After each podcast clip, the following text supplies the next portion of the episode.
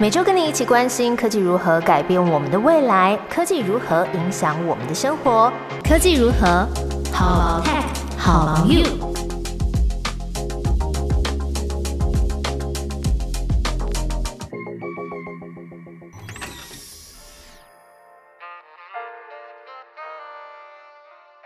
Hello，大家好，我是 Momo，在科技如何每集分享两到三则科技新知。跟你一起探讨生活中的科技大小事。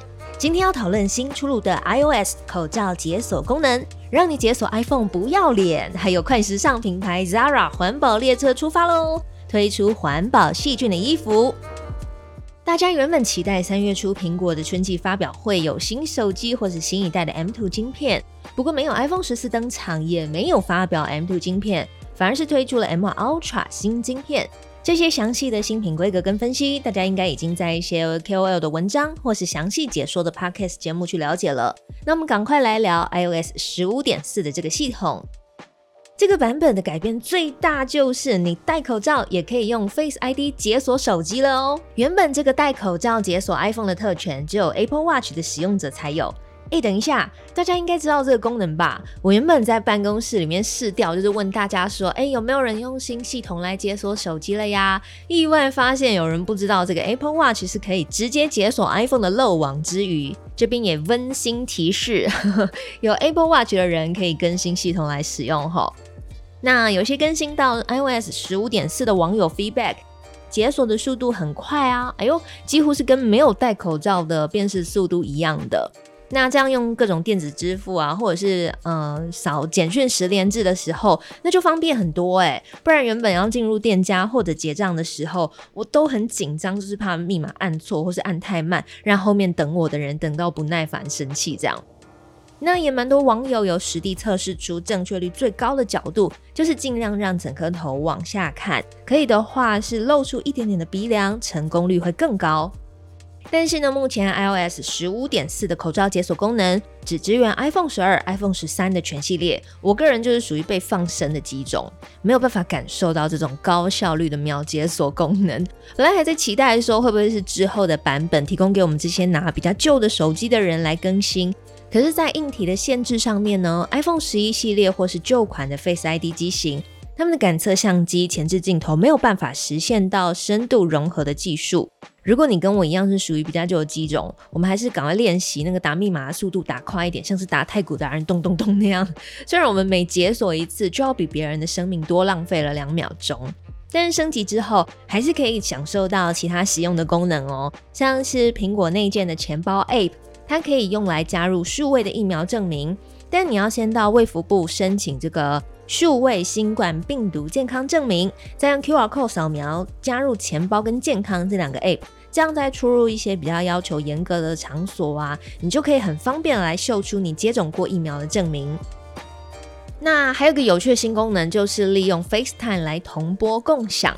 这个功能其实在去年 iOS 十五的功能有出现过。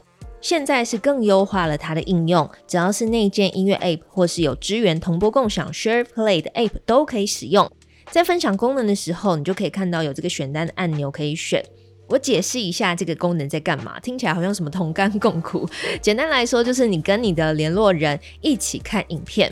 好，在疫情期间，大家其实被迫要使用各种线上的远距视讯工具来开会呀，呃，上课啊。有些家人、情侣、朋友也是很委屈的，利用这种方式来庆生、聊天、喝酒，或是看电影、做瑜伽。像艺人 Melody，他就在他的 Podcast 节目分享说，疫情期间他都跟他的姐妹在 Zoom drinking。那打开视讯软体联系情感，可以做的事情真的很多。我同事也说，他跟他的好朋友，一个在台湾，一个在国外。那因为有点时差，他们两个就约好有空的时间，一起打开视讯软体来看《欲望城市》的最新一季。边看边聊剧情，聊心情，就很像以前跟朋友一样，就是坐在沙发上看剧那种感觉。那这个 FaceTime 的同播共享功能呢，就可以提供这个服务。如果这个功能普及一点的话，真的还蛮方便的。就是看电影啊，或是看一个好笑的影片，在聊天的时候就不用把视窗缩来缩去。iOS 十五点四还针对了自家的 Podcast App 功能来做更新。增加了过滤单集 （filter episodes），还有按季浏览 （browse by season）。这样点进去节目的时候，应该就会比较有逻辑一点了。我自己是重度的 Pocket 收听使用听众。有时候真的觉得这个 app 排序实在是乱七八糟，那放在最上面的又不是最新的，所以你到底知道我听哪一集？就是默默会生气这样。那也希望之后更新会好一点啦。啊，新系统的讨论差不多到这边。那有人看完苹果发表会想要换新配备吗？就是另外一种口罩解锁的方式，就是直接更新硬体换新手机的啦。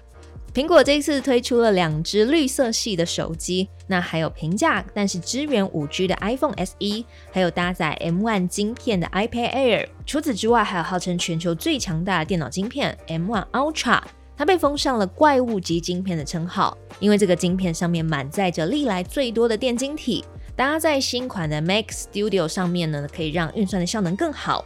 那有了 Mac Studio，当然还有 Studio Display，在机身跟规格都有更强化设计。业界们的朋友，如果要更新装备，可能也是要得花好大一笔的费用来打怪。不过这个晶片呢，它也是一只环保爱地球的好怪物。怎么说呢？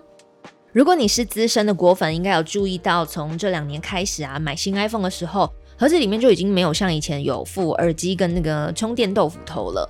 这除了是苹果，它要减少包装的浪费，省下物流的成本。苹果也希望可以借此来减少三 C 产品因为太换而产生的电子垃圾，这样可以对于环境更友善。所以苹果呢，从制造、组装、包装到回收设备的过程，都会追求碳中和，希望在二零三零年的时候可以达到零碳的排放。苹果就宣称啊，他们企业营运现在已经达成了碳中和喽。这就代表苹果打造每颗晶片，从设计到制造都是环保的理念贯彻者，当然也包含这个 M1 的 Ultra 晶片。那也因为气候跟变迁环保的问题，影响着全世界。除了苹果之外，现在不管是什么品牌，台积电啊、Acer 或者是保养品，甚至是金融业，很多品牌都主动要求自己的企业要重视环境有序，纳入这个 ESG 的概念。ESG 就是环境保护、社会责任跟公司治理的缩写。蛮多企业会从购买绿电啊，或是转单给使用再生能源的供应商，也增加产品中使用再生原料的比例。像是很多快时尚服饰的品牌，就有提供衣服回收、减少塑胶袋的包装、鼓励自备购物袋、不要索取纸袋的优惠，或者是用叶类、藻类等等的天然材质来作为这个纺织的制造原料。那么，来自西班牙的 Zara 这几年也是响应 ESG，因为快时尚的服饰品牌，他们在很短暂的时间内不断的推出便宜又平价新潮的单品，的确是造成了数以万计的衣物被汰换，全球有百分之八十五的纺织产品都成为了被丢掉的垃圾。那 Zara 为了摆脱这个骂名呢，宣布从二零二五年开始，品牌会百分之百使用永续的材质来制造产品。Zara 不止在衣服设计上面求新求变哦，连永续材质的种类都超酷的。像是他们跟美国新创公司 LanzaTech 合作，使用了碳捕捉的技术，把一氧化碳的排放物透过酿造转化成为乙醇，然后这个乙醇呢就会再制成为单乙二醇，作为许多服饰跟鞋子产品的生产原料之一。这一次 Zara 晚礼服使用的乙醇，就是在中国钢铁厂运用了特殊的细菌所转化而成的。这个转化的技术啊，再制成的聚酯纤维衣服有抗皱、耐酸碱，而且不易发霉的特性。那么 LanzaTech 这个技术所产生的单乙二醇也有其他的应用，像是有瑞士的零售商用它来制作清洁剂的塑胶瓶身，然后德国的商家呢也用它来制作清洁产品等等。其实这种用环保材质制造的产品啊，不会比较便宜。像是标榜有机或者是动物友善的食物产品，也没有比较平价。可是这就是一种消费者的选择啦。你也许没有办法直接改变这个大地的状态，但是可以透过购买来表明你的态度。像我们不是都说用新台币来下架要支持的产品吗？比方说买不是用笼子饲养的母鸡所产的冻福蛋。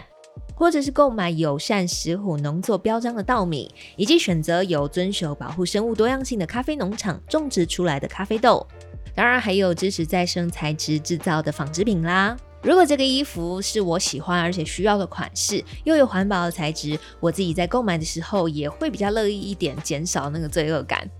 那除了这些，我们在日常生活中可以落实环保、减少碳排放的，还有善用大众运输工具，或者是共享汽机车，还有选用电动车或是油电混合车，以及在购买新家电的时候呢，优先找这个有节能标章认证的贴纸，这个电器省下来的电费你会很有感哦。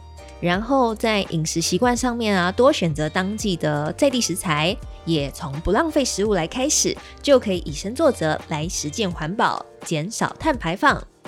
以上就是今天跟你分享的关于科技跟生活的新资讯，请在 Apple Podcast、Spotify 按下订阅追踪。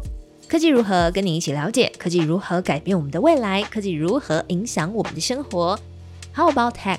How about you? 拜拜。